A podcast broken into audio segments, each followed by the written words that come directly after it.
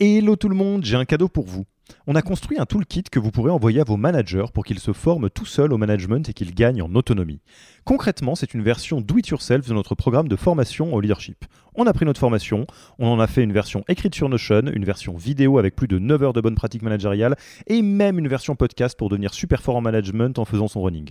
Beaucoup de gens vendent ce genre de truc, nous on pense que ça doit être gratuit. Pour avoir accès à tous ces bonus, il vous suffit d'aller sur www.yaniro.co slash bonus, B-O-N-U-S, et on ne vous demandera même pas votre email. Sur ce, je vous laisse avec l'épisode du jour.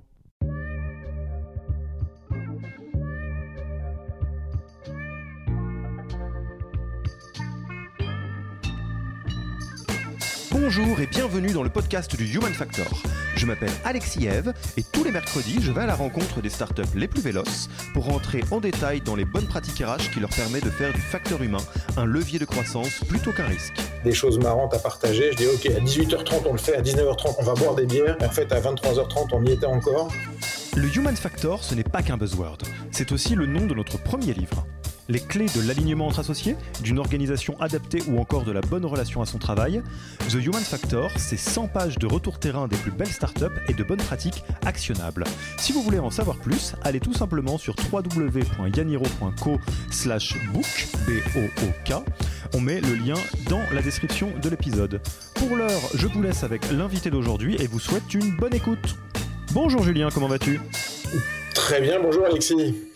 Et écoute, ça me fait très très très très très plaisir que tu aies accepté notre invitation sur le podcast du Human Factor de Yaniro. Euh, les plus récents auditeurs, auditrices ne le savent peut-être pas, mais Julien, euh, c'est plus qu'un vétéran de l'entrepreneuriat, c'est aussi un vétéran de Yaniro parce que tu as été dans les premières personnes qui euh, m'ont fait vraiment l'amitié d'être interviewé dans le podcast initial de Yaniro et tu rempiles parce que tu as plein de choses à raconter et tu es le bienvenu.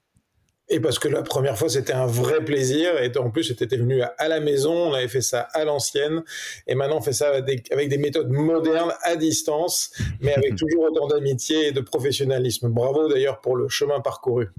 Bah écoute, euh, c'est un plaisir et puis j'adorerais te dire que j'aurais aimé te rejoindre pour enregistrer en présentiel parce que c'est quand même très joli euh, par là où tu es. Mais bon, ça sera pour une autre fois.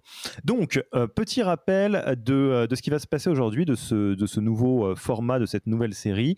vous le savez, dans le podcast Human Factor de Yaniro, traditionnellement, on prend des experts de la RH, des expertes de la RH, donc probablement des DRH de start-up et on leur demande de partager leurs meilleures pratiques sur ce qu'elles savent faire de mieux. Et on décide un petit peu pour euh, varier un peu les angles, de faire quelque chose de nouveau, à savoir de rencontrer des serial, des entrepreneurs comme Julien, euh, qui en plus d'être serial entrepreneur connaît bien le milieu de l'entrepreneuriat sous plusieurs angles, mais on s'en parle juste après, pour quelque part voir le, prisme people, RH, humain, on met le mot qu'on veut, euh, par un autre angle, parce que, on va le dire un petit peu quand même pour de vrai, je pense que certaines DRH, certains DRH qui nous écoutent, des fois se demandent qu'est-ce qu'il y a dans la tête de leur CEO et de leur et ben voilà, j'en ai décoté un vrai en chair et en os pour lui poser tout un tas de questions. Et on va commencer. Mais avant, euh, Julien, est-ce que tu accepterais de faire un petit pitch version euh, rapide? Euh, Donc on n'est pas chez Mathieu Stéphanie, que je salue s'il nous écoute. donc on va pas remonter jusqu'à ton collège pour faire un, un, épisode de trois heures. Mais si tu veux nous faire quelques mots sur ta vie d'entrepreneur, ça serait avec plaisir. Bah avec grand plaisir. Bonjour à tous. Donc euh, j'ai démarré euh, en 1992 euh, mon premier site internet à l'époque où sans doute nombre de nos auditeurs n'étaient même pas nés et donc création de, de, de, des premières applications, conception, création, hébergement de site internet. Puis pendant neuf ans, j'ai fait mon armée à France Télécom à New York sur des fusions acquisitions, récupérer les bonnes idées, les ramener en France.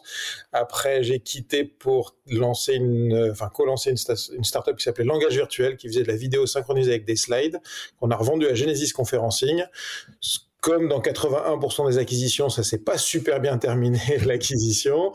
Euh, et euh, du coup, j'ai travaillé au lancement d'Akamai en Europe du Sud, euh, qui est vraiment la, boîte américaine par excellence, qui doit être aujourd'hui aux alentours de 9 milliards de valorisation. Alors, je m'occupais que de l'Europe du Sud, ce qui est déjà pas mal, et qu'on a monté de 100 000 euros à 35 millions d'euros en 7 ans. Et puis à la fin, j'avais oublié un truc, c'est que mon contrat de travail n'était qu'à la commission. Et quand on fait 35 millions de chiffre d'affaires, bah, en fait, on a des bons salaires.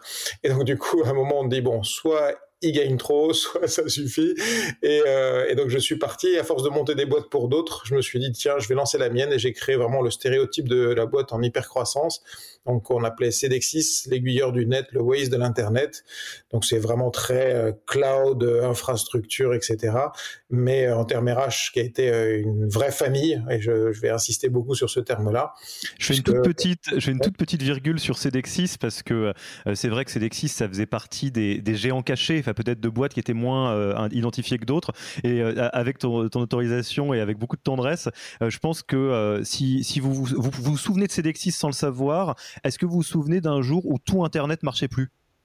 Bah, c'était à cause de Cedexis, non? Parce que Cedexis, effectivement, fait le routage de la plupart des sites à une époque, c'était ça, non? Ouais, on avait 4,6 millions de sites internet dans le monde, et donc c'est un peu comme Waze où on cartographiait l'état de santé de l'internet, et ensuite, à la différence de Waze, c'est qu'on prenait aussi le volant pour euh, prendre la meilleure route et donc du coup accélérer les sites et les applications mobiles euh, et éviter, par exemple, quand tu regardes une vidéo et qu'elle bufferise, vous, vous avez la petite rosace qui tourne, en fait, 80% des internautes arrêtent de, de regarder cette vidéo et on résolvait ce problème-là. Et ce qu'il y a eu, c'est qu'il y a eu deux clients euh, asiatiques qui ont cherché à se racheter et puis ça ne l'a pas fait. Donc du coup, ils se sont hackés les uns les autres.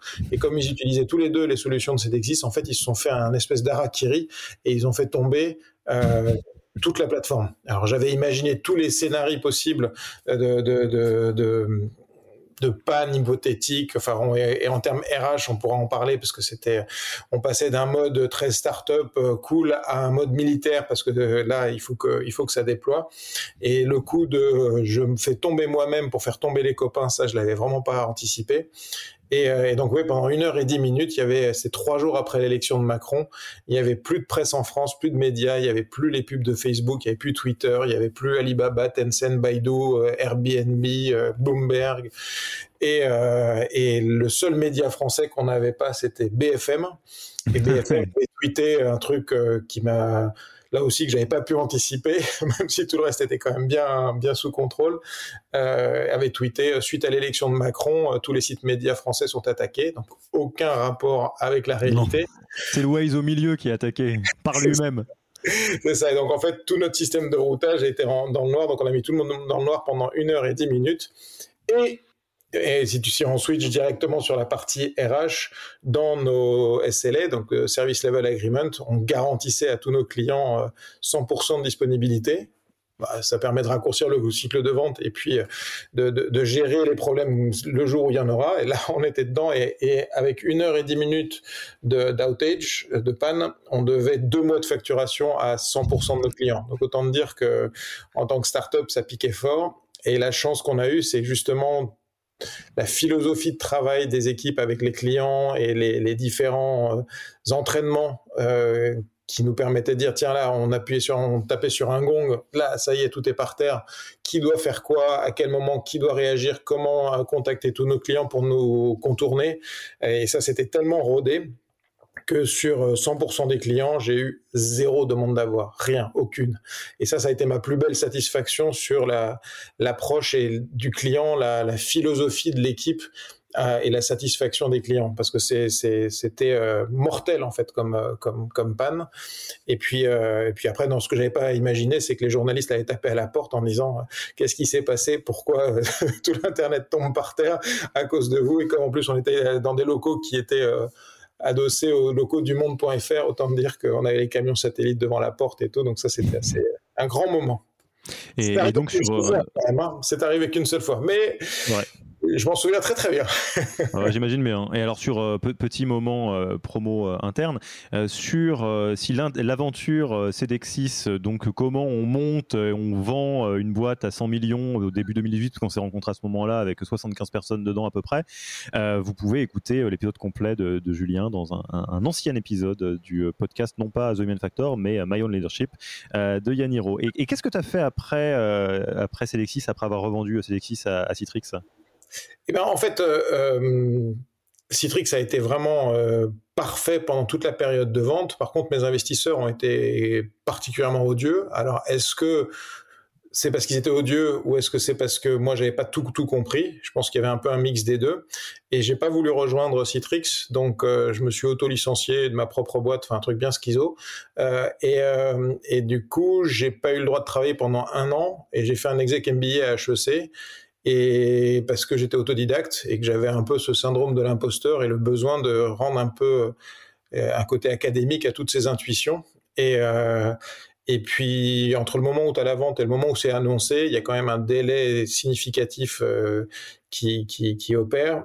Et l'annonce a été, faut quand même, faut quand même arriver à justifier les honoraires exorbitants des avocats. Donc, euh, ça prend un peu de temps. Et quand l'annonce a été faite, en fait, j'étais en cours.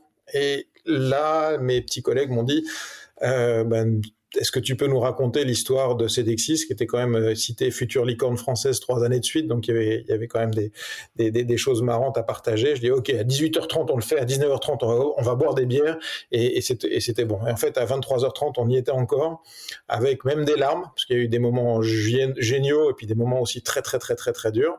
Euh, et, euh, et donc, à 23h30, on y était encore, et là, quand j'ai terminé, il y a un prof qui m'a dit, hop, hop, hop, hop Julien, viens par là, tu vas nous transformer ça en cours. Et puis, c'est comme ça que je suis devenu autodidacte, prof à HEC. Donc ça, c'était encore un, autre moment. Et j'ai essayé beaucoup de, créer des confs sur Vie ma vie d'entrepreneur pour éviter que d'autres entrepreneurs fassent les mêmes bêtises que j'avais faites. Euh, faut imaginer que quand on a créé Cedexis, c'était euh, la BPI n'existait pas, l'entraide entre entrepreneurs n'était pas aussi prononcée qu'aujourd'hui. Il n'y avait pas euh, Yaniro et tous les conseils euh, podcasts qui nous permettent d'avoir une, une vue différente des problématiques. On est un peu tout seul dans sa cave. Et, euh, et, donc, euh, du coup, j'ai transformé ça en cours. Mais l'effet de levier pour aider les entrepreneurs à éviter de faire ces bêtises-là n'était pas suffisant. Et donc, euh, comme à chaque fois que je montais une boîte, à chaque fois, j'avais quand même des grandes euh, divergences de point de vue avec les investisseurs. Je me suis dit, je vais passer du côté sombre de la force. Et j'ai pris la direction générale du Crédit Mutuel et du CIC sur tous les investissements start-up. Donc, j'avais 250 millions à déployer. Et ma mission, c'est secouer le cocotier sans rentrer dans le moule. Et ça, c'était vraiment hyper instructif, très intéressant parce que bah, tu as une, une, une, maison avec enfin qui fonctionne très bien. Euh, j'ai beaucoup de respect pour pour pour les gens qui y travaillent et et, euh, et la chance que, qu'ils ont de, d'y bosser parce qu'en plus c'est un financement evergreen. Donc evergreen, contrairement à beaucoup d'investisseurs, ils doivent rendre l'argent au bout de 6-8 ans. Là, vous travaillez avec les fonds propres de la banque. Donc euh, si tu as besoin d'investir sur 10, 12, 15 ans, ça change quand même beaucoup l'approche vis-à-vis des entrepreneurs. Et donc euh, on a fait ça, ça c'était, euh, on a on a relancé pas mal de choses, fait des très beaux investissements du type euh, ABTST, Planity et, et, et, et pas mal d'autres. On en a on a vendu quelques autres. Et puis là, patapouf, c'est le Covid. Et on se retrouve dans une situation où l'informatique bancaire était complètement à la ramasse. Euh, donc, euh, moi, j'avais le droit de me connecter de 8h30 à 9h15 le matin. Et donc, ce que j'ai fait, et maintenant que j'y suis plus, je peux le partager, mais j'ai fait mon Shadow IT euh, comme un port. Et donc, j'ai utilisé les outils que j'avais l'habitude d'utiliser dans les startups, qui sont des outils de base, mais j'ai créé un CRM, j'ai créé des, des, des, channels Slack, parce que les mails c'est bien sympa, mais si tu peux pas te connecter, c'est un peu dommage. Et puis même, ça évitait, ça permettait aussi de changer les habitudes de travail de gens qui ont 17 ans de banque euh, et de se dire bon, arrête de m'envoyer un mail. Soit c'est sur un sujet qui concerne tout le monde, c'est sur telle ligne de participation ou c'est sur, le marketing de la boîte ou autre. Donc ça, ça intéresse tout le monde. Donc on travaille dans l'intelligence collective. Soit euh, c'est du one-to-one et dans ces cas, c'est un chat et ça suffit largement. Et après, donc tes mails, ils te servent vis-à-vis de l'extérieur. Donc bref, on a, je te la fais courte, mais on a fait notre Shadow IT. On a mis en place du SharePlace. On s'est positionné un peu comme les sous le bon sens du terme, tu vois, de l'assistante sociale des entrepreneurs. Que tout le monde devait gérer un PGE, tout le monde devait travailler sur une hypothétique, euh, hypothétique euh, chômage partiel. Ok, on va le faire pour vous, on va vous soulager, on va centraliser les dernières informations. C'était quand même une espèce de chaos, et moi j'aime bien les chaos organisés. Donc on a, on a, tu as créé des WhatsApp, des, des, des, des, des drives où tout le monde pouvait récupérer les bonnes informations comme euh, dans ce métier, il y a beaucoup de gens qui ont levé le stylo. Nous, on en a profité pour faire sept investissements dans, ce délai-là, vendre deux boîtes. Enfin, c'était tout ça, c'était vraiment bien. Et puis au retour du Covid, euh, euh, bah, on m'a dit, enfin, je la fais courte, mais il y a l'informatique bancaire m'a dit, bah, ces outils-là, t'as pas le droit, ça t'as pas le droit, ça t'as pas le droit, ça t'as pas le droit. Je fais, OK, j'ai le droit à quoi? Donc, j'ai le droit à Skype, entreprise et Excel. Alors, passer d'un CRM euh, complètement euh, avec des datas dans tous les sens, l'intelligence collective et, euh, faciliter le travail à Excel, c'était rédhibitoire. Et puis, et puis Skype entreprise, juste le temps d'arriver à se connecter, tu mets 40 minutes. Donc ça, ça m'a vraiment bien bien gavé et avec beaucoup de tristesse euh, j'ai dit bon, je peux pas continuer dans ces conditions-là. Je me sentais devenir euh, médiocre. Euh, tu vois, tu remets au lendemain des choses que d'habitude j'aurais fait tout de suite. Et donc je me suis dit voilà, ça c'est, c'est, c'est, faut que ça change. Et puis comme ma mission c'était secouer le cocotier sans rentrer dans le moule, bah, te demander de, d'utiliser tes outils, enfin les outils informatiques qui sont pas adaptés bah ça veut dire rentrer dans le moule, arrêter la communication extérieure, ça veut dire rentrer dans le moule, donc ça veut dire arrêter de secouer le cocotier. Donc la mission est plus la même et en très bonne intelligence, on s'est dit bon, ok, euh, on a fait déjà beaucoup beaucoup de choses. Euh, je passe la main à, à quelqu'un, euh, voilà, on a fait un an de transition parce que faut jamais laisser, quand vous faites un investissement, l'entrepreneur, il, il, fait confiance à son investisseur, donc faut pas le lâcher en plein milieu du guet. Donc j'ai fait l'accompagnement. Et puis, euh, et puis voilà. Et puis après, avec toute cette expérience acquise, euh, je me suis dit que je voulais absolument continuer à aider d'autres entrepreneurs. Donc, je te parle pas du, des accompagnements Wilco, l'Institut Mines Télécom, HEC et sur des jeunes startups, mais c'est surtout de, de, de, et donc on a annoncé euh, bah, il y a deux jours, hein, donc c'est tout, tout, tout récent, le lancement d'un fonds d'investissement seed pré-seed, donc early stage, qui s'appelle OVNI, donc ça donne déjà le, le, contexte, qui est très techno dans son fonctionnement. Donc euh, ça veut dire que euh, typiquement, je citais juste un exemple et je veux pas saouler tout le monde avec ça, mais comme on a des entrepreneurs qui peuvent nous écouter, euh, quand on parle de, de, de d'un investisseur qui, euh, qui, qui, accompagne. Je vais juste donner un exemple. On a fait notre premier investissement dans une startup qui s'appelle Acceptio, tu celle qui fait la, gestion des cookies. Et, euh, et on investit dans cette boîte-là parce que techniquement, ils avaient une solution qui, un protocole qui respecte plus que de raison, je dirais, euh, le RGPD. Et donc tu te dis bon bah super. Et pas plus tard que deux ou trois semaines après, on apprend que la CNIL belge va rendre illégales toutes les solutions de gestion de cookies qui n'utilisent pas cette technologie-là. Et là, tu te dis, bah chouette, j'ai misé sur bon cheval, super, tout, va bien.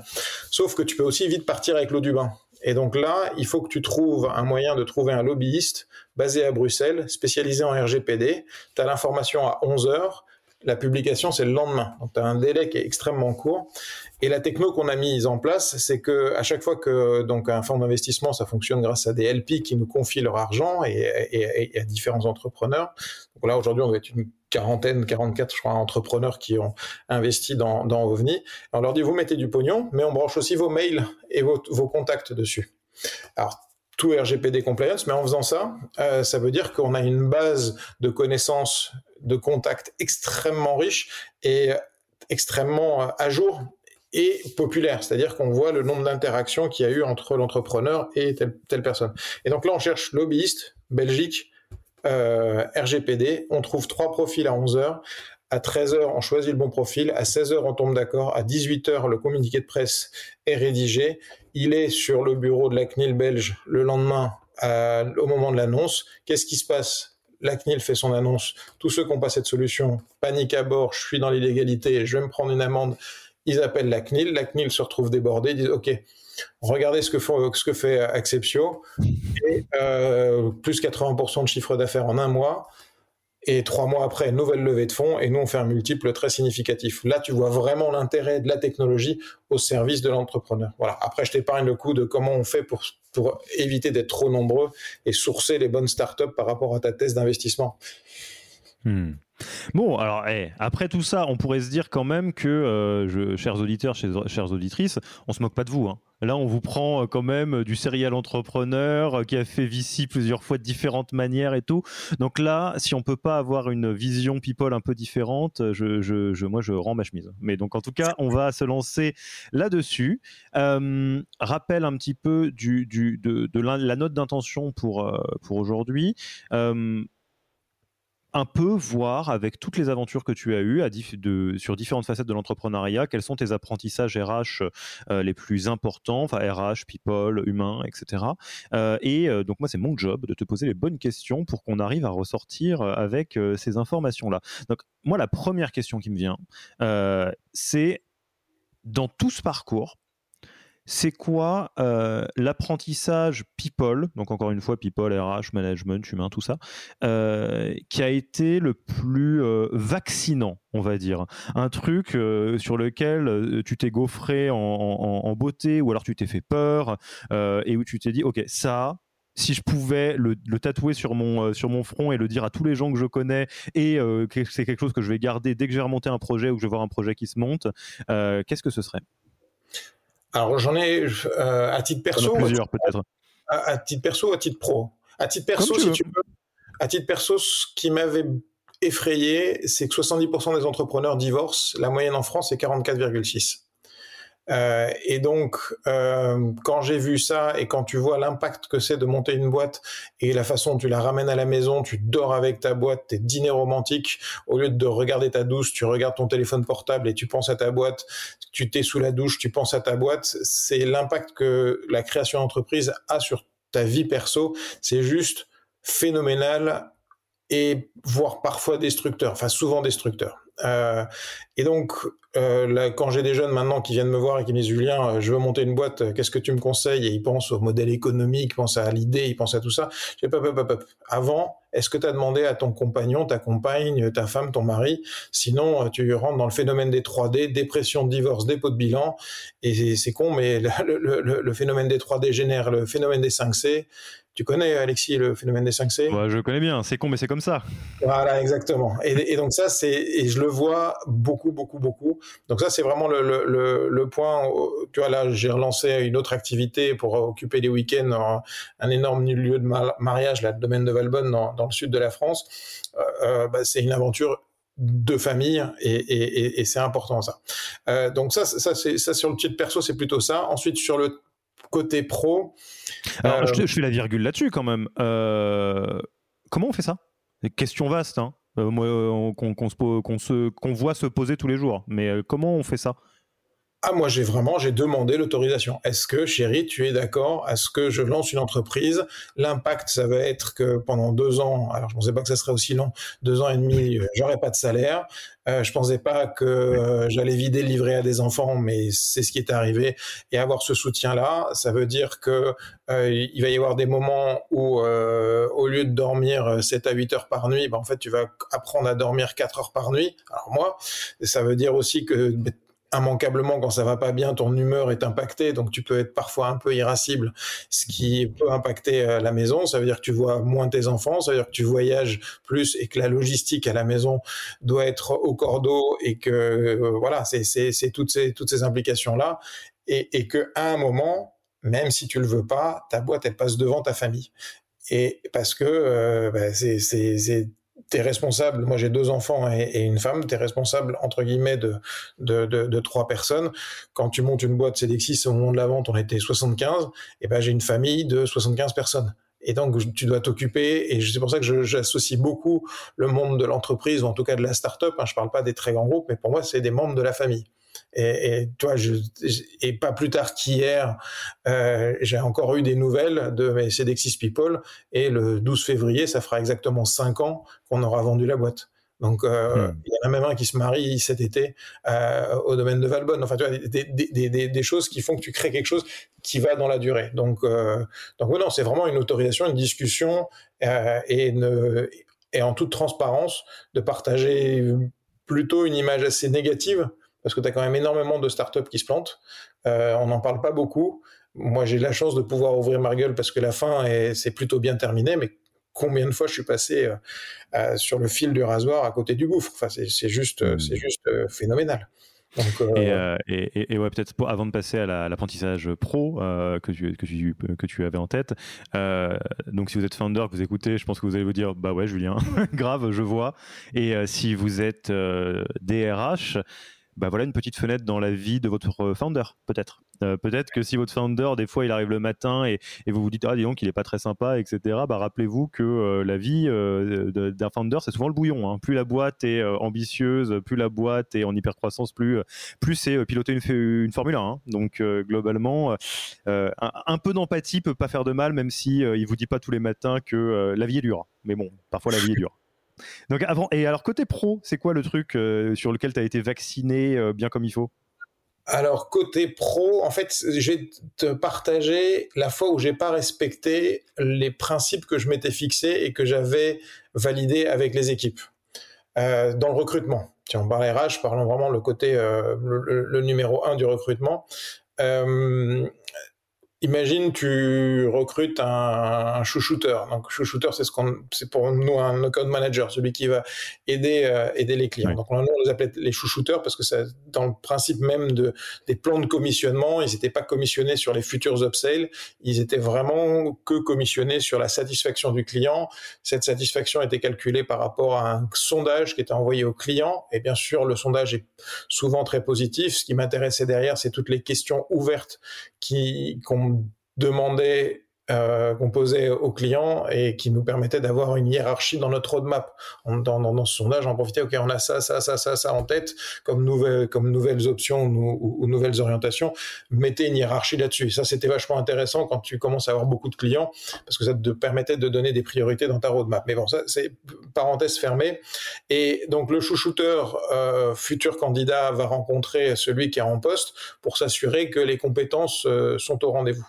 Euh, une fois que tu as passé cette étape-là, euh, moi, je voyais la personne en deuxième, parce que je voulais voir euh, tout le monde. et là, je m'assurais, bon, bien sûr, une partie des compétences, une partie du salaire.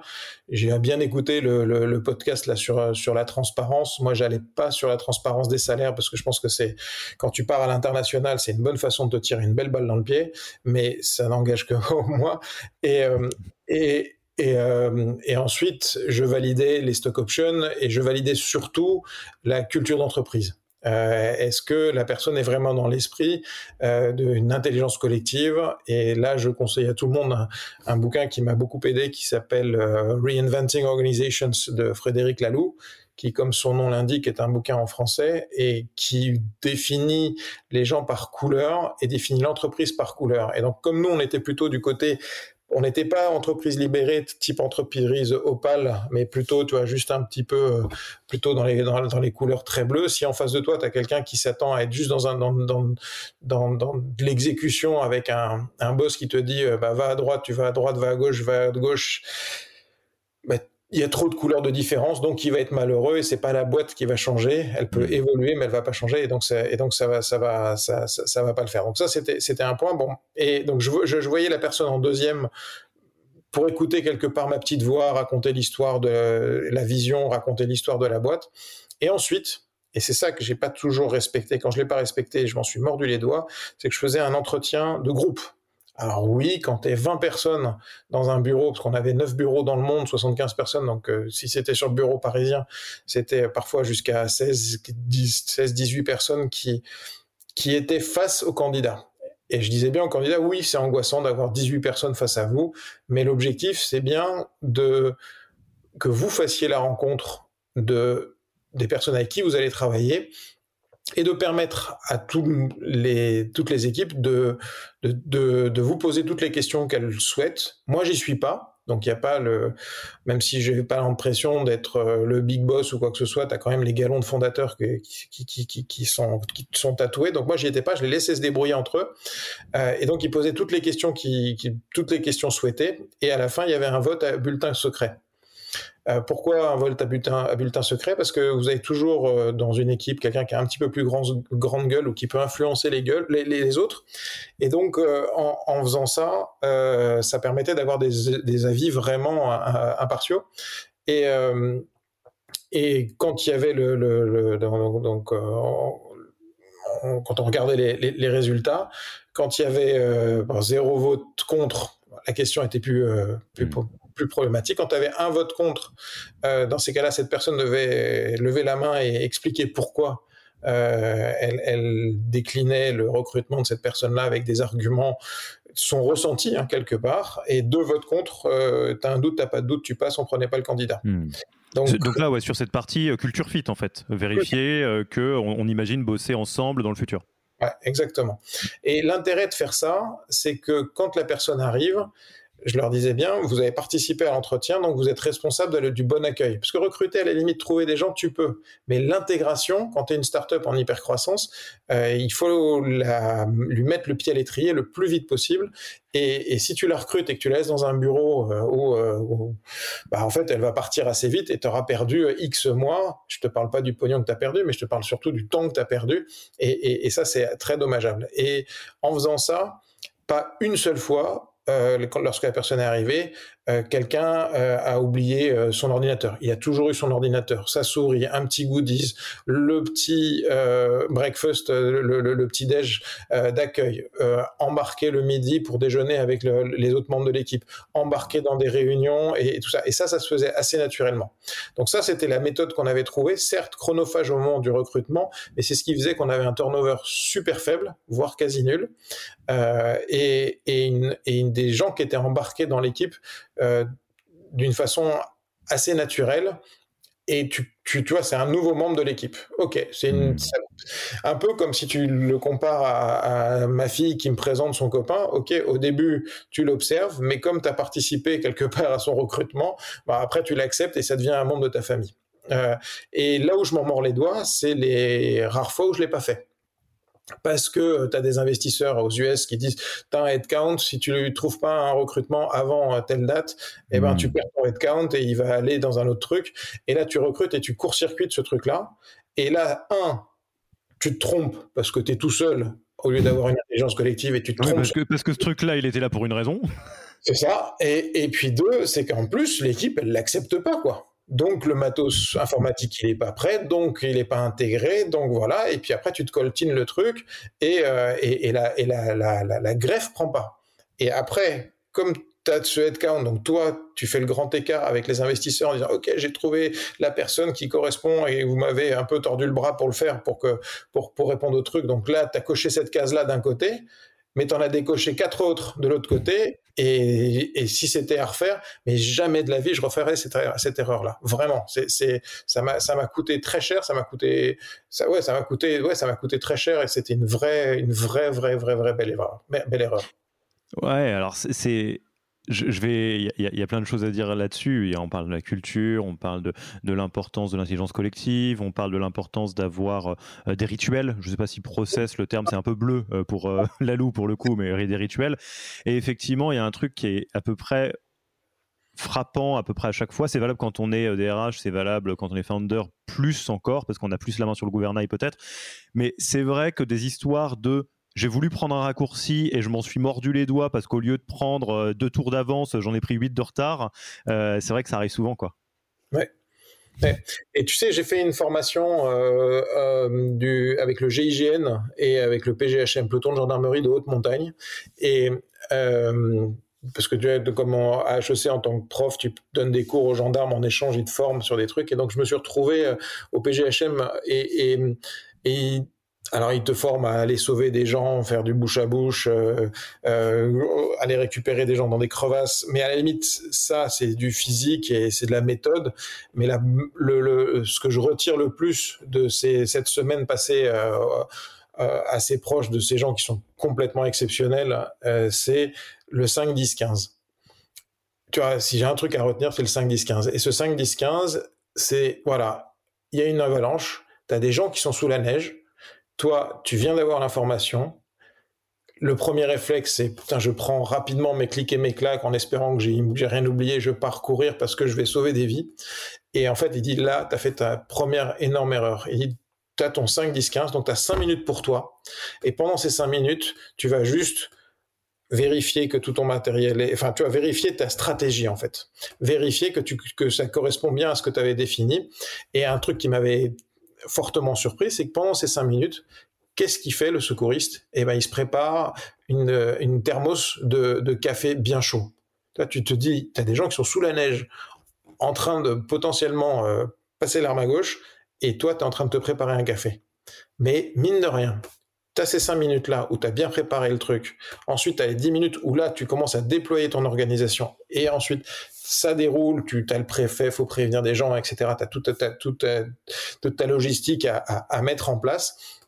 Et eh ben, à chaque fois que j'ai pas respecté ces cinq minutes de départ, que ce soit dans le stage avec les gendarmes euh, de, de, haute montagne, que ce soit avec le GIGN, à chaque fois je me suis pris le mur, je suis parti dans la mauvaise direction par précipitation, en voulant bien faire en plus. Mais je me suis quand même retrouvé à faire deux kilomètres avec, je ne sais pas, allez, j'avais l'impression que ça pesait 80 kilos mon sac à dos, mais ça devait pas être ça, mais pas loin, euh, à monter euh, une, montagne de 2 km pour me rendre compte, en fait, j'étais à 90 degrés par rapport à là où je devais être. Et donc, du coup, là, les mecs, ils sont morts, c'est sûr. Et donc, du coup, tu es obligé de revenir. Et si j'avais pris ces 5 minutes juste de réflexion en se posant, en analysant, en vérifiant que ma checklist par rapport à ce que j'ai comme habitude était respectée, et eh ben, t'en aurais sauvé euh, beaucoup, beaucoup, beaucoup plus euh, que, la précipitation. J'ai euh, petit aparté, j'ai euh, parce que je suis très très impatient comme garçon en général, donc je m'applique ce genre de choses comme garde-fou et c'est je le mets dans un, un, panier de moult variantes de la même chose que j'appelle c'est une très mauvaise idée de faire ses courses quand on a faim. Euh, quand quand t'as faim, t'achètes que des bêtises. Et effectivement, l'idée de se préparer à avoir la tête un peu euh, claire au moment de prendre des décisions ou de faire un plan, effectivement, euh, c'est probablement pas pas une mauvaise idée. on va commencer à jouer. Julien, sur un, jeu que, je pense que la, plupart des entrepreneurs aiment bien. c'est demain tu remontes une boîte, tu fais quoi? Donc il y a plein de manières de jouer à ce jeu. Le jeu qui est le plus rigolo, c'est d'essayer de jouer sur le product market fit, les tendances, en te disant bah, attends, je pourrais monter une boîte d'IA en faisant ci, en faisant ça, etc. Ici, on n'est pas sur un podcast euh, qui euh, fait euh, des, apprentissages généraux sur l'entrepreneuriat. on va essayer de focaliser sur les sujets people. Donc indépendamment du sujet que tu lances si tu lançais une nouvelle boîte, moi ce qui va m'intéresser, c'est c'est quoi les premiers chantiers people que tu lancerais? C'est quoi les guidelines RH, euh, management, leadership que tu mets en gros sur ton fond d'écran, euh, fort de tous les apprentissages que tu as eus, euh, que ce soit dans le, siège du pilote ou le siège plutôt gradin de l'investisseur qui a vu passer le film des dizaines de fois? Alors, bah, tu es là, on vient de monter euh, ovni.vc, euh, donc un fonds d'investissement seed, pré-seed, early stage, et quelque part, c'est une société en tant que telle.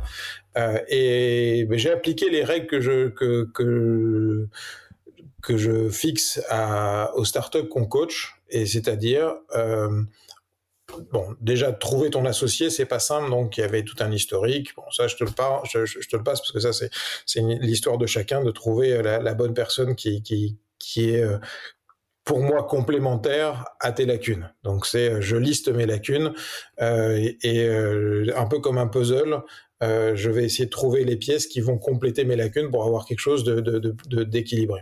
Après, on a parlé tout à l'heure de reinventing organizations, mais tu as aussi tous les tests de couleurs, des tests qui te permettent, je trouve que ces tests psy pour savoir comment l'autre réfléchit sont importants dans, dans, dans, le fonctionnement. Mais une fois que, une fois que que tu as vu ça, euh, tu as la partie, euh, je dirais, méthodique, qui sont, je fais ma fiche de poste par rapport à ce que moi j'imagine de mon rôle dans l'entreprise, et je vais faire ta fiche de poste cher associé ou, les cinq associés ou les cinq nouveaux euh, ou les X personnes qui rejoignent et je vais faire la fiche de poste de chacun. Et toi, tu vas faire ma fiche de poste et tu fais ta propre fiche de poste. Et en faisant ça, ça permet ensuite de tout mettre sur la table et de voir où sont les trous dans la raquette. Et ça, c'est déjà un très très bon sujet de discussion pour s'assurer de bien comprendre. Ah ben non, la compta c'est chez toi. Ah ben non, c'est chez moi. Ah ben oui, mais c'est toi qui es DG. Moi, je suis je suis fondateur qui fait la compta. Enfin, là, c'est facile sur un cas de, de, de compta, mais comment tu fais pour gérer le churn, qui s'occupe du support, qui euh, euh, tel client est pas content, tu dois qui est en relation avec les avocats? Là, par exemple, sur un fonds d'investissement, qui est en relation avec l'AMF. Euh, il faut savoir qui s'occupe de quoi et, et faire confiance. la confiance n'évitant pas le contrôle, comme on sait, mais c'est ça, c'est ce premier point. Ensuite, euh, le deuxième point, c'est euh, de façon indépendante tu reprends ton petit papier et tu dis, OK, euh, demain, il y a quelqu'un, donc euh, dans un fonds d'investissement, c'est un peu différent, quoique ça peut se vendre aussi, mais euh, tu es dans une startup en, en, en devenir. demain, il y a quelqu'un qui vient avec un chèque de 1 million. Qu'est-ce que tu fais? Et ça, le faire de façon séparée. 2 millions, 5 millions, 10 millions, 30 millions, 50 millions, 100 millions. Et à un moment, de bien se rendre compte que, tu vois, là, j'ai vendu Cedexis alors les investisseurs, euh, je, juste pour rappeler, hein, quand on vend une boîte de 100 millions, ça ne veut pas dire que j'ai 100 millions dans ma poche. Hein, donc arrêtez de comprendre ça sous cette forme-là. Il y a des investisseurs qui ont des actions et euh, qui ont des preferred et tout plein de mécanismes qui sont du chinois traduit en anglais du XVIIe siècle qui font qu'à la fin, le fondateur, il lui, il lui reste un peu, mais pas autant que ce qu'on peut imaginer. Donc, euh, Alors, chers auditeurs, chers auditrices, il ment. Hein. Là, il est dans le coffre de Picsou, là. Voilà où on se parle. anecdote, tu sais, j'ai eu 23 propositions de rachat sur Cedexis. La première était un an avant, un an après la création, euh, versus euh, la dernière qui a été euh, celle qui je dirais entre guillemets malheureusement, parce que moi j'aurais bien aimé continuer, euh, était celle de, de, de, de, Citrix, et même s'ils ont été très très corrects, euh, euh, on aurait pu aller beaucoup beaucoup plus loin. Euh, entre temps, il s'est passé 8 ans, 33 millions de levées de fonds, bah, tu me croiras ou pas, mais entre la première propale et la dernière propale, dans ma poche, 100 euros de différence. oui, non mais c'est... Ouais. No comment, on est d'accord. Donc, euh, donc prenez un bon avocat et puis essayez de comprendre ces, ces, ces, ces, ces term sheets euh, qui, bon, maintenant on arrive à avoir des détails, mais à l'époque c'est vrai que c'était compliqué d'essayer de comprendre comment ça fonctionnait. Euh, mais donc du coup, pour en revenir, c'est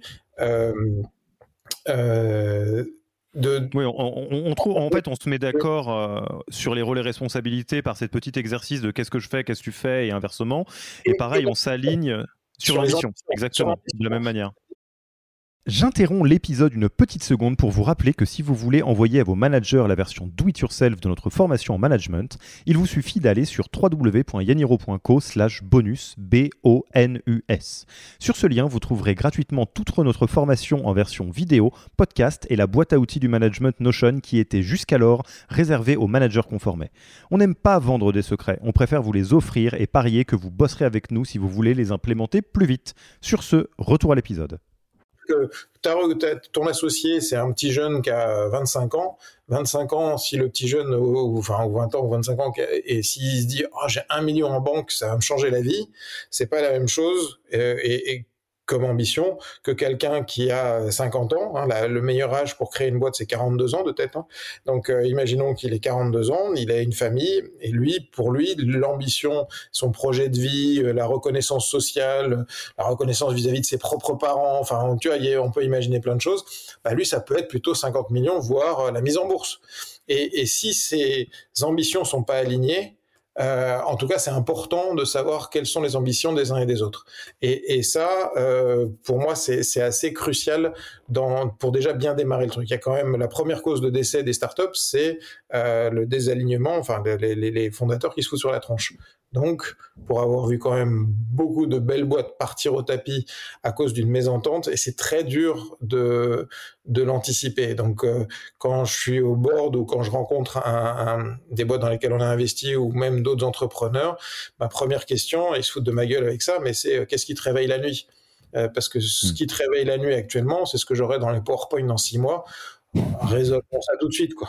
Tu vois, on va, on va résoudre ça tout de suite je, fais une toute petite. C'est terrible. C'est dur ce genre d'épisode parce que j'ai envie de parler de plein de choses, euh, mais j'essaye de tenir la ligne éditoriale. Donc, juste une petite virgule. Euh, bah, vous le savez, euh, peut-être, c'est une partie de notre métier de travailler sur des, des, alignements entre associés, des conflits entre associés. Enfin, en gros, tout ce qui arrive avant les avocats, avant que ça se passe vraiment très très mal. Et ce qui est très intéressant, et moi j'adore t'entendre dire ça avec la casquette de l'investisseur, c'est que c'est à chaque fois pareil. Quand, on échange et qu'on est donc du coup les, personnes qui sont censées aligner ou des fois couper la branche d'une manière qui est propre, hein, euh, euh, dans un conflit d'associés, ça peut arriver. La première réflexe, c'est de le cacher aux actionnaires et de dire mais qu'est-ce qu'ils vont dire, mais qu'est-ce qu'ils se rendent compte et tout? Et je leur dis à chaque fois, vous vous rendez pas compte d'à quel point c'est à la fois ce qui eux les réveille en pleine nuit parce qu'ils se disent mon Dieu, c'est une boîte, tous les KPI sont ouverts, mais évidemment, un conflit entre associés, ça peut tuer une boîte, hein, ça on le sait tout à fait. Euh, mais en même temps, ils ont connu le film dix fois. Donc quand tu leur dis bon bah conflit d'associé, ils lancent le chapitre et la procédure conflit d'associé quoi. C'est ça. Et c'est là où le, le, fond, alors certains peuvent en profiter ou pas, mais, mais c'est rare en fait. Là, d'expérience et des différents boards que j'ai fait, on est vraiment dans on est vraiment tous dans le même bateau, donc tous, bien alignés, et on a tous intérêt à ce que ça se passe bien, parce que le fondateur qui doit sortir ou euh, et, qui te pourrit sur le marché, c'est le pire qui puisse arriver à un fonds. Hein. L'image de la boîte, c'est quand même toujours un point important. Et puis ça démobilise, et donc le temps de démobilisation, c'est du temps où tu, que tu passes pas avec tes clients, avec tes équipes, et tu vas le payer après.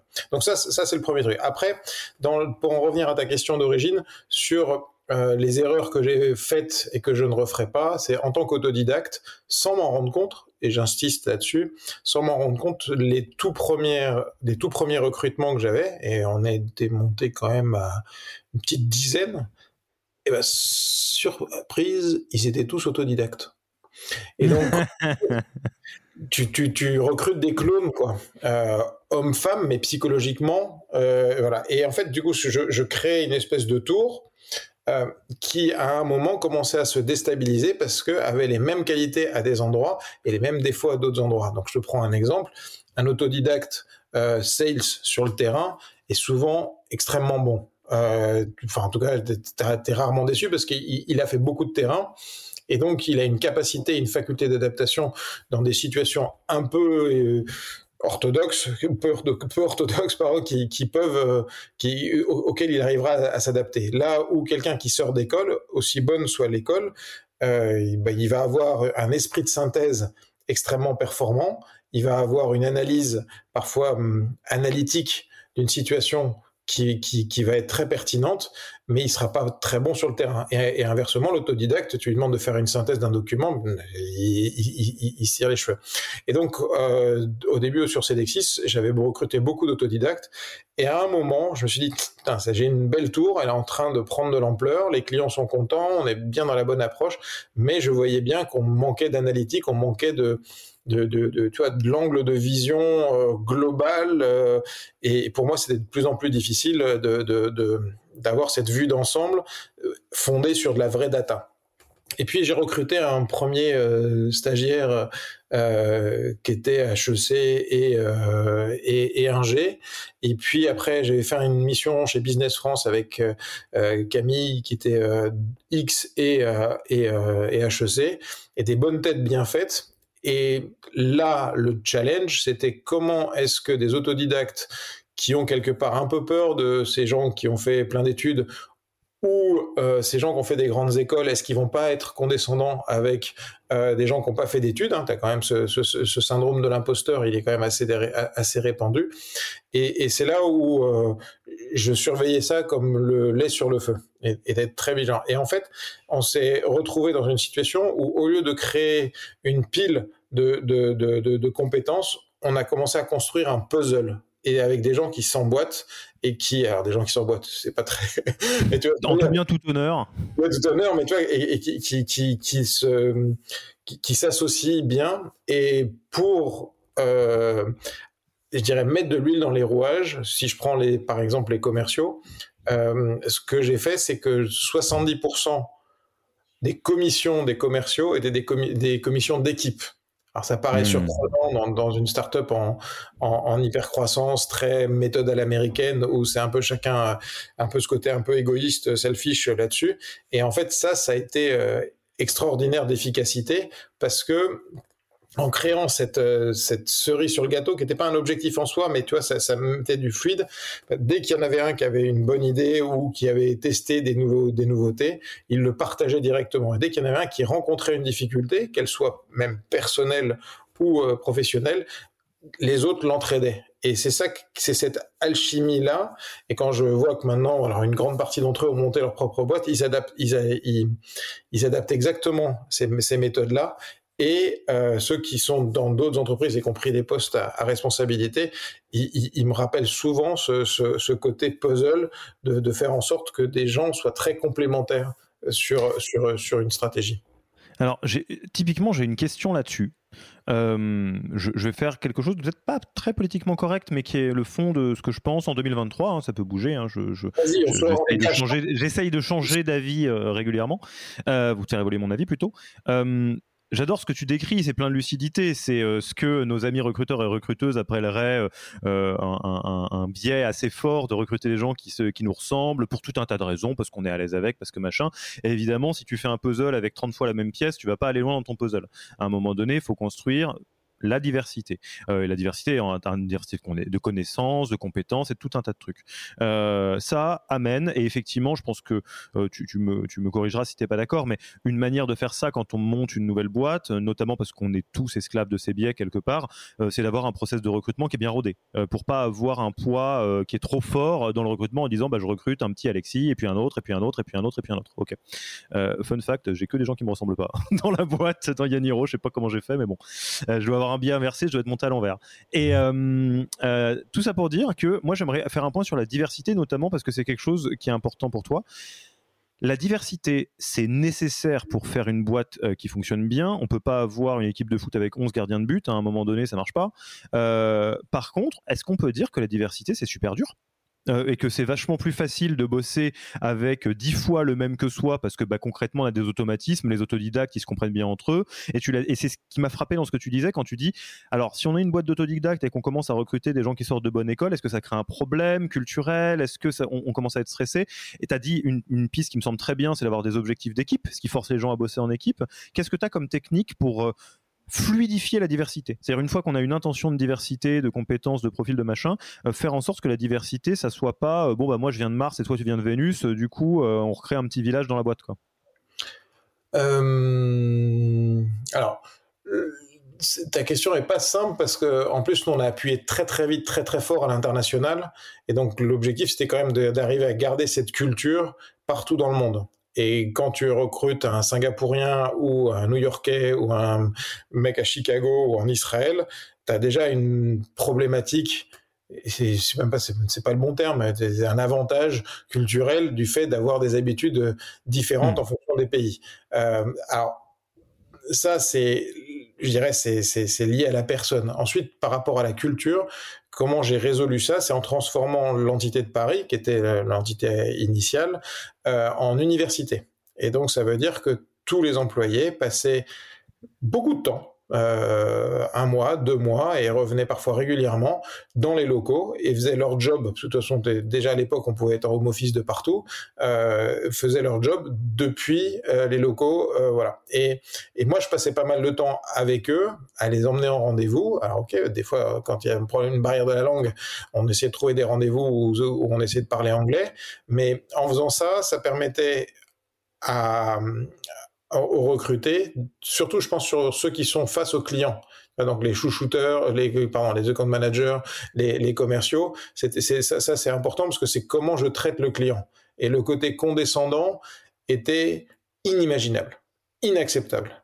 J'ai, j'ai licencié euh, un, sales qui que j'ai surpris dire à une euh, secrétaire, euh, mais votre job c'est de me passer votre boss. Ok, dehors. Hmm t'as as franchi la ligne jaune dehors. Et t'as des bons résultats mais dehors. C'est pas possible. T'es pas t'es pas dans le t'es pas dans le mood et t'es pas dans le spirit. Donc euh, euh, après sur le sur le côté euh, multiculturel alors si on pense côté équilibre homme-femme, j'ai réussi à l'avoir à un moment. j'ai réussi à avoir 50% de femmes, 50% de mecs pour une boîte technique. Et dès qu'on a accéléré, je n'arrivais pas à trouver euh, suffisamment de, de, de, jambes féminines. Donc du coup, ça s'est ça s'est déséquilibré. On a fini à, je crois que c'était 75 euh, mecs, 25 25 euh, nanas. Mais donc ça c'était pas ça c'est pas le, meilleur score qu'on ait pu qu'on ait pu avoir. Mais bon, on trouvait pas, on trouvait pas. Je sais pas si ça répond complètement à, ta question. Mais alors, cela dit, la réponse, tu l'as peut-être donnée euh, euh, tout à l'heure aussi, c'est euh, est-ce est que finalement, il n'y a pas quelque chose qui est de l'ordre de la culture de l'organisation? Est-ce que le fait d'avoir une culture d'organisation qui est forte, typiquement ce qui se passe par les entretiens de culture fit dont tu parlais, où on, on s'assure que quelque part on a envie de continuer à bosser avec cette personne-là, est-ce que c'est pas une manière de transcender justement des profils qui sont différents et de se dire que quelque part, si je caricature, l'autodidacte et le polytechnicien qui, entre guillemets, ont envie de bosser l'un avec l'autre dans les entretiens de culture fit, ça fait que finalement on a le droit d'être très divers à partir du moment où on accepte les mêmes règles de vie à bord, quoi. Oui, et, c'est là où tu, passes du côté culture au côté donner du sens à ce que tu fais. Euh, parce que à la fin, si tu prends CDXIS en, sur les notions de base, c'est j'injecte des données temps réel dans un système pour en sortir des décisions en temps réel. Ok, il y a plus sexy. Euh, par contre, si tu commences à dire, ok, grâce à ça, j'accélère des sites euh, d'information comme Bloomberg ou je sais pas moi, Le Monde, et qui fait que quand on est en Afrique, euh, là où on mettait 4 minutes par page, finalement on met 4 secondes par page, et donc les gens peuvent mieux comprendre leur quotidien parce qu'ils ont accès à l'information. Du coup, pour les femmes, souvent l'enseigner à leurs enfants et le fait de mieux comprendre ton quotidien, tu vas vers plus de démocratie, regarde ce qui se passe en Russie, regarde ce qui se passe en Chine, tout est tout est complètement fermé et donc du coup tu peux tu peux pas accéder à l'information, donc tu ne crois que une seule voie d'information et tu ne peux pas contrôler ton avenir en étant sous cette forme-là. Alors que grâce à l'internet, tu peux quand même arriver à accéder. Alors bien sûr, il y a des fake news et tout, tout, tout, toutes ces conneries là, mais tu tu tu peux arriver grâce à, des contenus bien labellisés, à accéder à une information qui te permette de réfléchir et d'enseigner à, tes enfants pour aller vers plus de démocratie. Et quand tu donnes du sens, parce que dans toutes les boîtes, tu as ce que j'appelle l'écart type entre l'euphorie et la dépression, c'est-à-dire des moments où ça va super bien, des moments où vraiment tu, tu, tu, tu, tu étais vraiment en galère, et puis en plus c'est parfois dans un espace-temps extrêmement réduit, ce qui doit différencier sans doute une personne normalement constituée d'un entrepreneur, euh, parce qu'il qui, arrive peut-être un peu mieux que les autres à absorber ça. C'est pour ça que tu as plus de TDAH, dans, de troubles de l'attention euh, avec ou sans hyperactivité chez les entrepreneurs que, que dans le reste de la population. Mais euh, quand tu as ces, quand as, ces écarts types-là, au moment où tu es dans la zone creuse, au lieu de dire oh putain c'est galère, euh, on, va en baver, et c'est là où tu as des mantras, tu as des, petites phrases, des, des, des phrases qu'il faut qui, qui, sont presque euh, ta marque de fabrique ou voire parfois de l'autodérision. C'est-à-dire euh, on n'est pas en galère, on est en train de se créer des futurs souvenirs. Parce que de toute façon, on va en ressortir et en se créant des futurs souvenirs, en fait, tu dis ok, ça va passer, euh, ok, c'est, euh, on aurait pu euh, faire complètement différemment, et, je peux te donner des exemples de, de, de on se crée des souvenirs. C'est celui qui, qui me revient souvent en tête, c'est on, est à Amsterdam à, l'IBC, donc c'est le salon le plus crevant que je connaisse, et on arrive sur place, c'est un salon où la ville vit Amsterdam vit autour de ce salon-là, donc autant dire que trouver un logement, c'est impossible. Et pareil en termes de culture et, pour pouvoir m'assurer que tout le monde euh, se connaisse, parce que neuf bureaux dans le monde, euh, et quand t'as pas forcément beaucoup de thunes, tu les fais pas tous voyager. Euh, bah, je prenais des Airbnb assez grands, et puis tu mélangeais une personne de Singapour avec une personne d'Israël, avec une personne de New York, une personne de Paris. Bon, j'avais plusieurs intérêts à ça. Un, c'est qu'avec les jet lag, les, les, gens se réveillent les uns les autres euh, pour, pour partir. Et puis l'autre point, c'est que je gardais, enfin, je leur laissais qu'une seule clé euh, parce que le soir, quand euh, tu es un peu chaud et que tout le monde va boire des coups, euh, comme tu qu'une seule clé, ils sont obligés de se ramener l'un l'autre. Donc ça te ça t'évite des, des, petites problématiques qui peuvent parfois survenir quand les gens ont bossé comme des dingues et, boivent parfois un peu trop le soir. Donc euh, euh, donc tout, tout, tout, ça pour pour créer en fait cette, euh, cette, euh, cette union en, entre, entre les équipes et, et, cette culture. Hmm. Et alors il y a un dernier, euh, il, y a, il, y a, un dernier point que j'aimerais voir avec toi. Tu, tu, tu, as fait tes armes dans l'entrepreneuriat, tu es euh, euh, très très très euh, proche de primo-entrepreneurs, que ce soit par tout ce que tu fais dans les écoles, dans les incubateurs, les accélérateurs, tout ça, et, en tant qu'investisseur. Il y a un truc qui est dramatique, c'est que l'expérience, ça se transmet assez mal finalement. Mon, grand-père dit l'expérience, ça se mange pas en sandwich. Oui, je suis assez d'accord avec ça. mais on peut essayer quand même de faire un petit peu de notre mieux. c'est quoi les principales erreurs, peut-être la, erreur, on dit pas ça comme ça, mais l'erreur que font le plus de les primo-entrepreneurs. En gros, sur les sujets humains, pas business encore une fois, RH euh, potentiellement, euh, leadership potentiellement. C'est quoi le truc que tu vois se répéter encore et encore et encore, qui est un truc que font les primo-entrepreneurs, mais que les serial entrepreneurs finalement font beaucoup moins parce qu'ils ont eu le temps de d'essuyer les plâtres, quoi?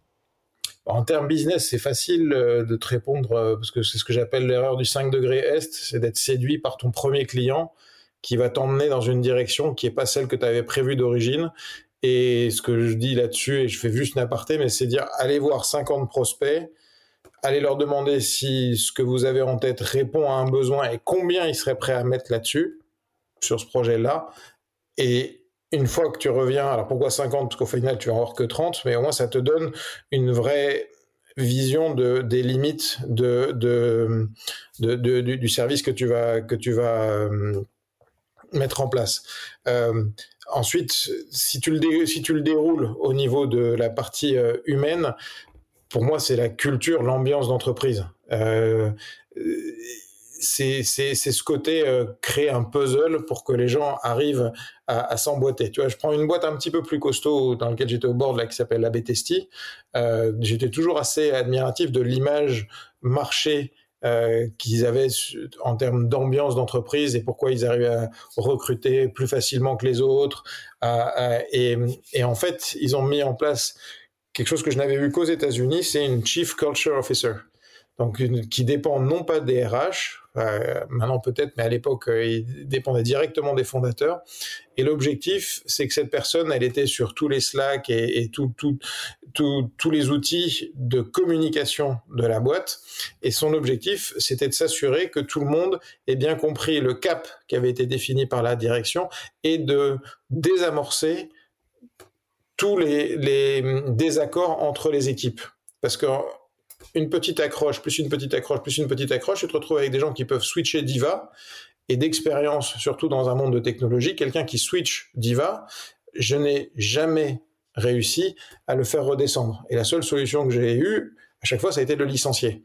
Et c'est dommage. Et donc, comment tu anticipes anticiper le switch Diva? Et donc, et, et ce Chief Culture Officer était vraiment là pour s'assurer que tout le monde ait la bonne information, désamorcer les, bonnes, les, désaccords. Et c'est un peu ce que j'avais avec Cécile qui était j'appelais mon deuxième cerveau qui était mon assistante que j'ai même embauché. On était encore à l'incubateur. C'est un truc qui se fait rarement mais j'ai vraiment embauché très très tôt en me disant qu'est-ce que où est-ce que je peux concentrer l'énergie où je suis le plus efficace et là où je suis le plus nul euh, le, le, le, le, déléguer à des gens qui sont nettement meilleurs que moi. Et on pourra en discuter de ce point-là aussi. Et donc, euh, et donc, ils ont mis en place euh, ce, ce Chief Culture Officer et, et ça a créé des synergies. Ils ont, ils ont même utilisé des outils qui s'appellent les briques, où chacun a, des briques, et je crois que c'est 72 centimes d'euros la brique de tête, hein, je peux me tromper. Et à chaque fois que quelqu'un t'aide plus que de raison ou euh, te dépanne sur un truc, en fait, tu lui files une, deux, trois, dix briques. Et à la fin, ces briques deviennent une cagnotte pour pouvoir organiser un événement d'équipe. Certaines équipes ont cumulé suffisamment de briques pour pouvoir aller voir leurs collègues en Allemagne. Enfin, tu vois, organiser euh, une petite beer party, etc. Et, et même si ça peut paraître parfois un peu superflu, hypocrite de se dire ah bah je te remercie, je te donne des briques, le fait d'avoir une vision sur ceux qui en aident plus les autres, c'est aussi une façon de les mettre en avant. Et en fait tu crées une spirale positive de gens qui vont aider les autres. Et surtout dans, quand tu es dans l'hypercroissance où de toute façon ça va tellement vite que avoir une diva ou quelqu'un euh, qui, qui switch diva, c'est-à-dire euh, pour le détecter, quand j'écoutais le podcast, pour moi, détecter quelqu'un qui switch à diva, c'est celui qui commence à dire, ah non, euh, je suis trop, je, je, suis globalement, entre guillemets, si je la fais courte, je suis trop bon pour faire ça. Tu vois, ok, tu peux me faire ce PowerPoint là, non, non, c'est pas mon job, c'est je suis trop bon pour faire ça. Euh, non, soit je suis tellement charrette que je suis vraiment désolé, j'y arrive pas, mais c'est pas je suis trop bon pour faire un PowerPoint. Tout le monde sait faire un PowerPoint. Si tu peux dépanner ton copain pour faire ton PowerPoint, tu fais ton, tu fais ton PowerPoint et, et, et, puis, et, je te, tu vois, voilà. Et, ça, j'ai trouvé ça euh, extrêmement, euh, efficace et redoutable d'efficacité, enfin redoutable d'efficacité. Et je suis allé à des soirées organisées par Abetesti et j'étais tu vois, très discret, une tête de VC, c'est pas une tête de VC, tu vois, ils se connaissent pas forcément tous, tous non plus. Euh, c'est quand ça a commencé à être une grande maison, donc je me mettais dans un coin juste en observation et en regardant. Et putain, ils ont tous la banane, ils ont tous la pêche, ils sont tous dans un esprit hyper positif. Et là, je me suis dit, qu'est-ce que j'ai bien fait d'investir dans euh, la boîte de, de, de, Rémi et Alix, parce que même si la boîte euh, performe à un moment moins que prévu ou plus que prévu, à la limite, tu sais que dans les fondamentaux, c'est tellement solide, c'est tellement euh, euh, humain, et, euh, et, à la fin, tu crées pas une boîte pour le pognon. Enfin, bien sûr, il en faut, et il faut en générer pour rémunérer les actionnaires et les nouveaux VC comme OVNI, mais, hmm. mais tu, tu, crées aussi ça parce que tu crées ta famille et tu crées quelque chose qui va résoudre des vrais problèmes. Et donc ça, c'est, ça, c'est des, des, des, points plutôt que, que je mettrais en avant. Sur les plus grosses boîtes, euh, il y a maintenant, avec la data, euh, des façons d'identifier les, les zones à problème. Tu sais, quand, quand tu es RH, tu as, un format, je me souviens plus exactement le terme du format, avec toutes les feuilles de salaire. Qui, qui, qui partent à l'URSSAF. Ah oui, là tu m'en demandes beaucoup là. je me souviens plus comment c'est un, un, acronyme encore un. Euh, et entre autres, il y a tout ce qui est absentéisme. Et dans ces données-là, tu dis ok, il est absent. Mais quand tu vois qu'un jour d'absentéisme en fait coûte deux jours et demi entre la réorganisation, les effets, les dommages collatéraux de la personne absente, euh, arriver à utiliser cette data pour pouvoir euh, identifier les équipes qui ont des soucis. Alors ça peut être parce qu'il y a un tel qui est malade, mais ça peut être aussi un manager qui fait pas le job, ou ça peut être euh, euh, et toi identifié dans une énorme organisation. Donc là on parle plus des grandes boîtes. Alors la boîte, il faut que je lui fasse sa pub parce que j'ai vraiment été bluffé par le truc. Ça s'appelle Mensana. C'est encore tout bébé, mais le, le, le concept de s'appuyer sur la data pour pouvoir identifier dans une grande organisation les zones euh, qui peuvent être améliorées, les zones à exemple et comment faire de l'intelligence collective entre plusieurs zones à exemple et ensuite demander à Yaniro ou à, des coachs de justement d'accompagner cette amélioration, je trouve que ça, ça va vraiment dans le sens de l'histoire. Et alors, bah, déjà, je ne connais pas Mensana, donc euh, je vais me régaler d'aller regarder. Hein. Elle n'est pas sortie. Euh. Quand elle sera sortie, j'ai beaucoup d'espoir sur euh, sur la résolution des tensions au sein des entreprises, la gestion de la, gestion des pas des départs, la gestion des absentéismes euh, hmm. et comment tu identifies euh, les causes de, cet absentéisme. Il faut bien commencer par un bout. Ouais, clairement. Et puis donc, bah, je, surveillerai avec, avec attention Mensana. Et, et peut-être je, mettre un peu euh, des, croiser ce que tu viens de dire avec des apprentissages euh, que, que, moi j'ai eu euh, avec ce podcast en rencontrant des gens fantastiques.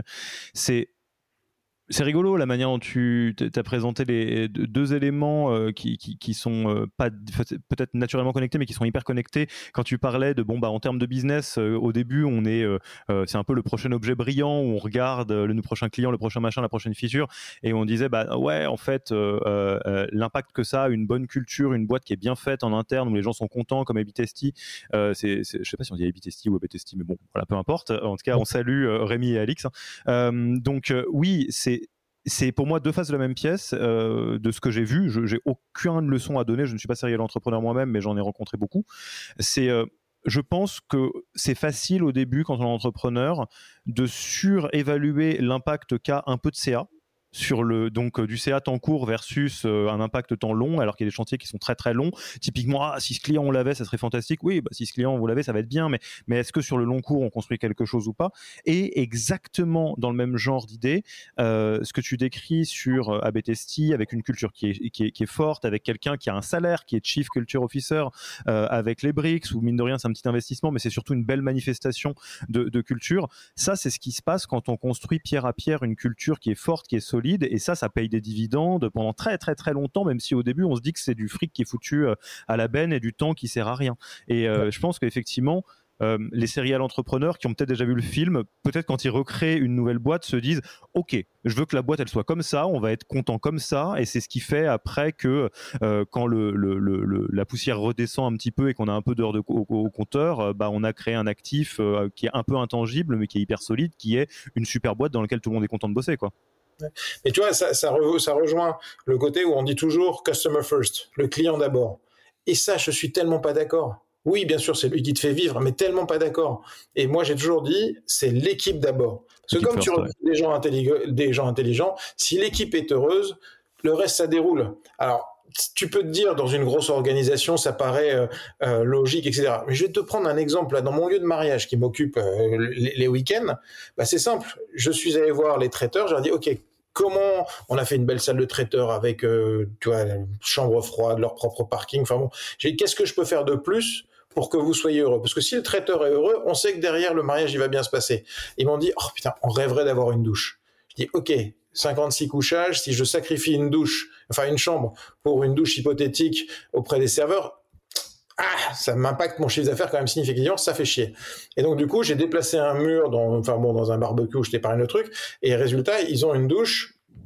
Et le fait de voir que même à cette réponse-là, où tu as les serveurs qui courent toute la journée, parfois par 40 degrés, je leur ai mis des Fitbit, ils font 16, 16 bornes en une journée, hein, donc ça te donne un peu le, le rythme des, serveurs, bah, le soir, t'as pas envie d'être servi par quelqu'un qui a des auréoles sous les bras. Le fait qu'il y ait une douche, tu résous ce truc-là. Et ben là, tu es vraiment dans le côté les équipes d'abord, et comme les équipes sont heureuses et qu'elles ont pu se changer, tu sais que le mariage va bien se dérouler. Et tu peux le décliner sur un exemple aussi tout petit que l'organisation de mariage versus une grosse tôle comme euh, comme euh, Abetesti ou comme Cedexis où on était euh, plusieurs plusieurs dizaines, voire centaines dans, différents pays.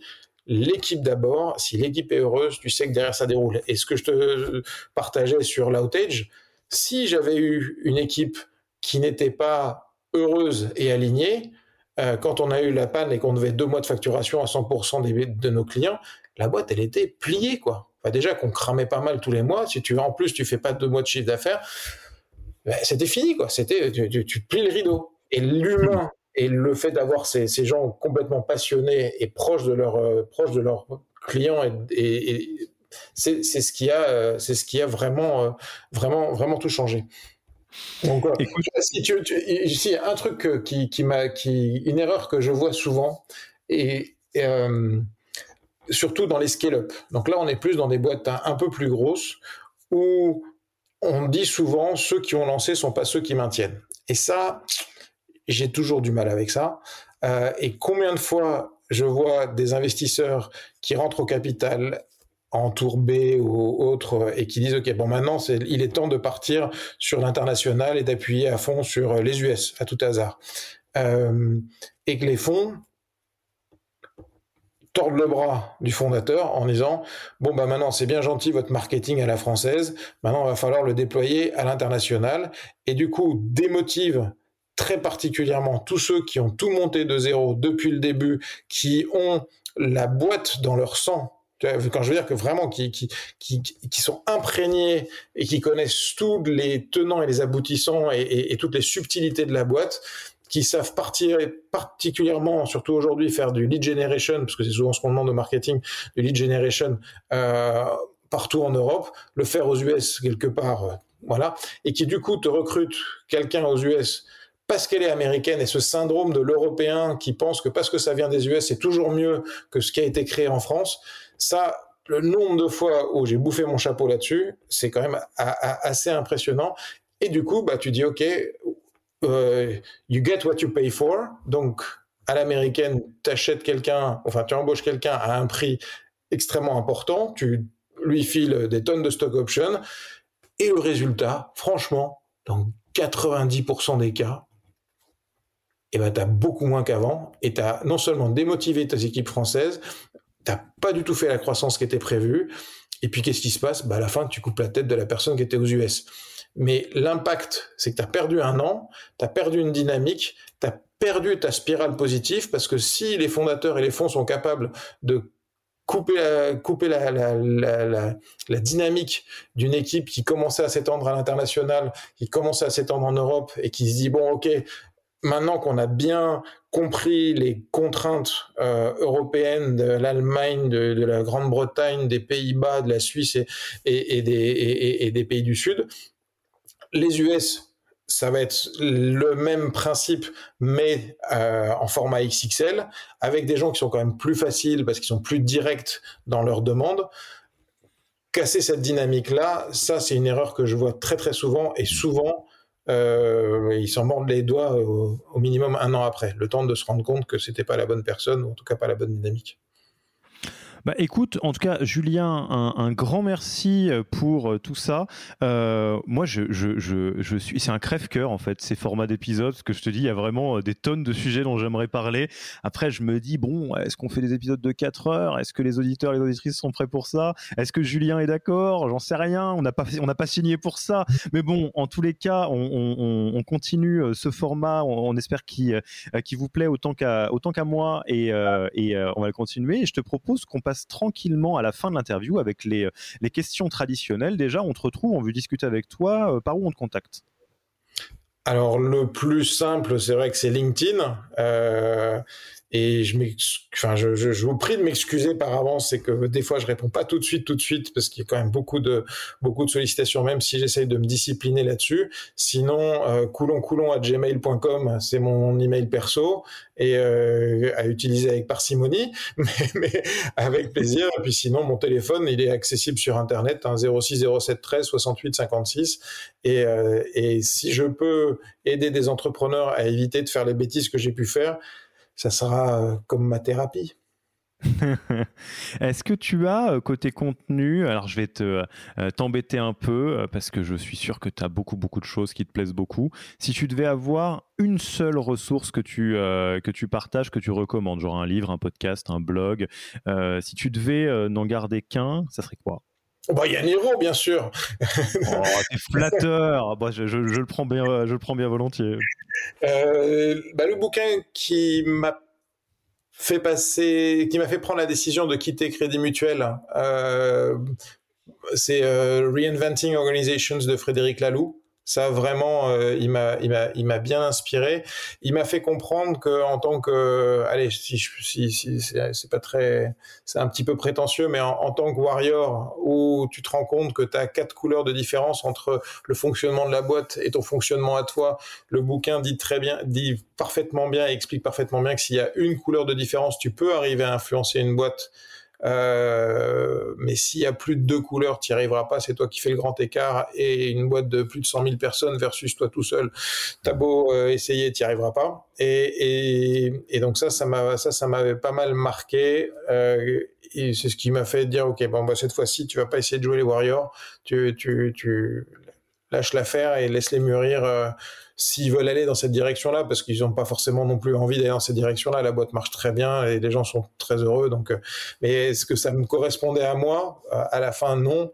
Et c'est pas grave d'avoir de voir que mon chemin allait dans une direction, la boîte allait dans une autre direction, les chemins se séparent, ça fait partie de la vie de l'entreprise et euh, tout le monde se quitte, se, quitte propre, propre et heureux. Euh, hmm. Non, les bouquins d'entrepreneurs, que pour ceux qui veulent entreprendre, euh, il est bien Reinventing Organizations hein, pour euh, entreprendre en vrai. Hein. Ouais, il est bien. Ouais, ouais, je trouve que ouais, il est bien.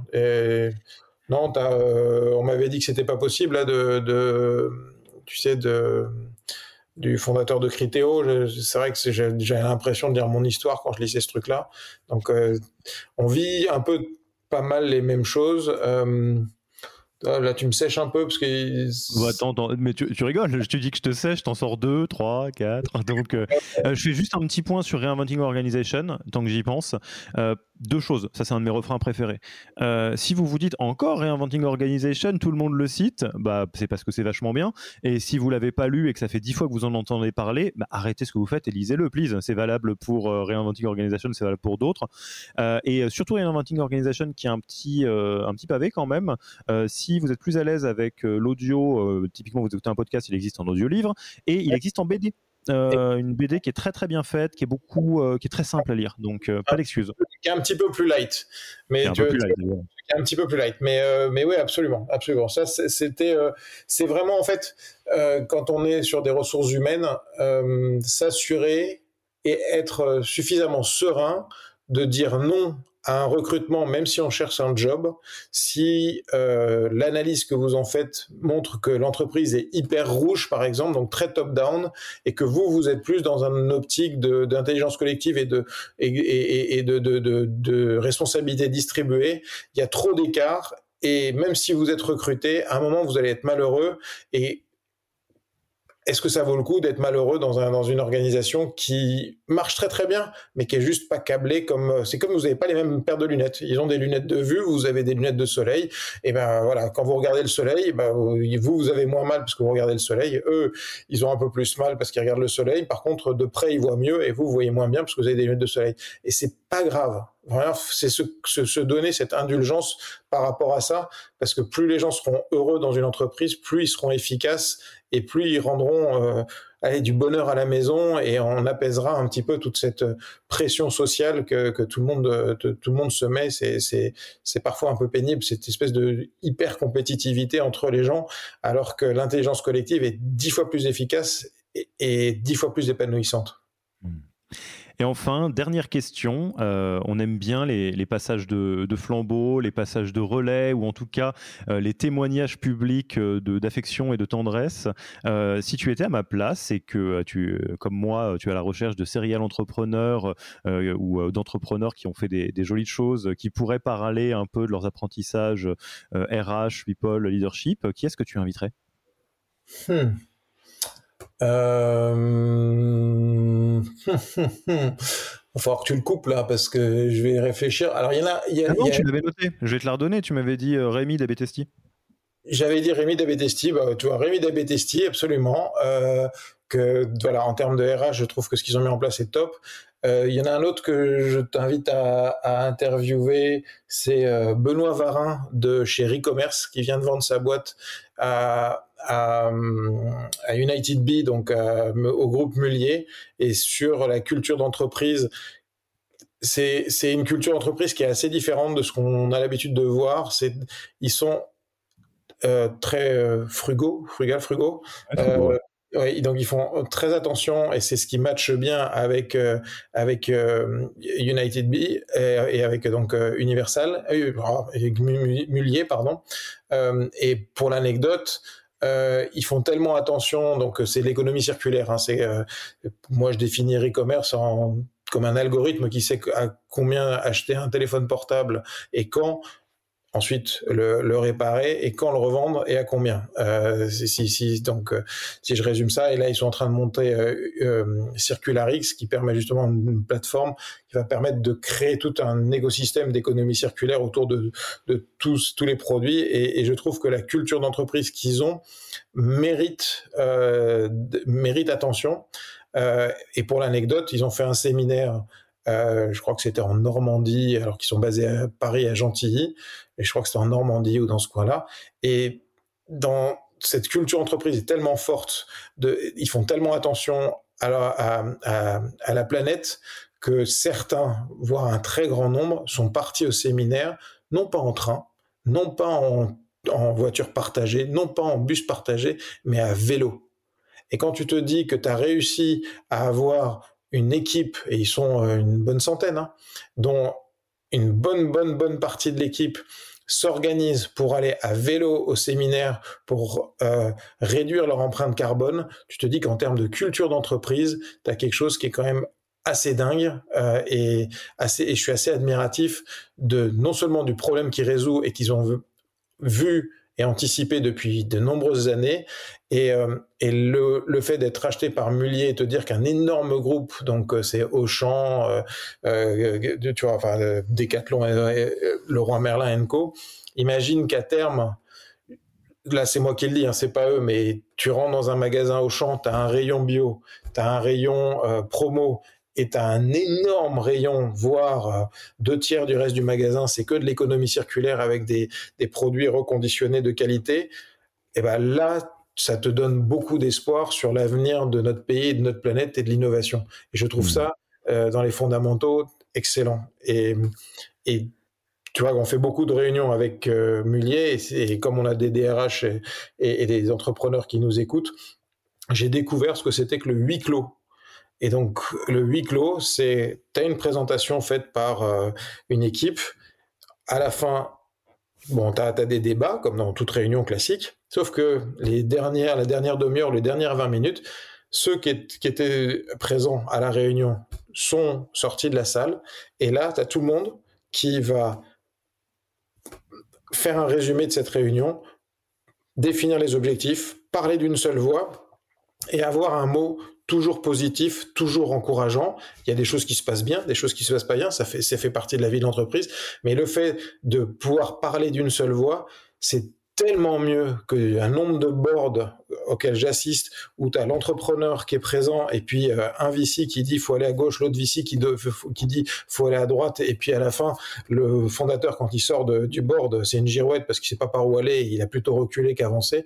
Ben, ça c'est typiquement des méthodos d'organisation de réunion qui pour moi faudrait faudrait généraliser. Faudrait en faire une bible ce truc. Je trouve ça redoutable d'efficacité et extrêmement bienveillant. Eh ben, euh, écoute, euh, en tout cas, que ce soit nos amis d'Abetesti, nos amis de Recommerce, vous êtes euh, le bienvenu sur ce podcast euh, si vous voulez euh, euh, mettre votre pierre à la Bible. En tout cas, nous, on va essayer de, prendre notre plus belle plume et de d'aider à l'écrire. écoute, Julien, on, va atterrir sur cet épisode et c'était vraiment un plaisir de te faire revenir sur le, podcast de Yaniro. Ça, me fait, moi, ça me fait tout drôle parce que je me dis qu'entre la dernière fois qu'on s'est parlé et maintenant, entre temps, il y a eu le Covid, il y a eu tout un tas de choses qui se sont passées. Ça fait, ça fait, ça fait un peu, un peu quelque chose. Mais en tout cas, un grand merci une nouvelle fois pour ton temps. Euh, et puis, euh, bah, je te dis quoi? Je te dis à la prochaine. Il y en aura probablement une. Avec grand plaisir. En tout cas, je peux dire que tu m'as manqué et que même si là j'ai l'impression de t'avoir vu hier ou avant-hier, tu, m'as manqué parce que je trouve que nos discussions qui m'obligent à réfléchir et avoir des, sur des sujets de fond sont toujours très passionnantes. Et je ne peux que t'inviter à, venir dans le sud. On passe quelques jours ensemble pour euh, refaire le monde euh, et, et, imaginer plein de sujets qui vont aider euh, d'autres entrepreneurs, d'autres DRH, d'autres d'autres gens à, à imaginer le monde du futur qui est quand même plein d'espoir. On a quand même une chance inouïe d'habiter en France euh, et donc euh, profitons-en et, et, faisons, faisons profiter aux autres de, de, nos, de nos expériences respectives. Eh ben écoute, c'est euh, l'invitation est là, je, je viens et puis en tout cas un grand merci et puis à la prochaine Julien. Salut Alexis. Merci d'avoir écouté cet épisode. S'il vous a plu et que vous ne voulez rater aucun nouvel épisode, abonnez-vous à la newsletter en allant sur le site www.yaniro.co. Et à mercredi prochain pour le prochain épisode. Merci d'avoir écouté cet épisode. Petit rappel, si ce n'est pas encore fait, pour accéder à notre formation en management dans sa version gratuite, il vous suffit d'aller sur www.yaniro.co bonus, B-O-N-U-S. Vous y trouverez gratuitement toute notre formation en version vidéo podcast et la boîte à outils des meilleures pratiques du management dans un Notion récapitulatif. Et on ne vous demandera même pas votre email. Profitez bien de cette formation gratuite, envoyez-la à tous vos managers et à mercredi prochain pour un prochain épisode.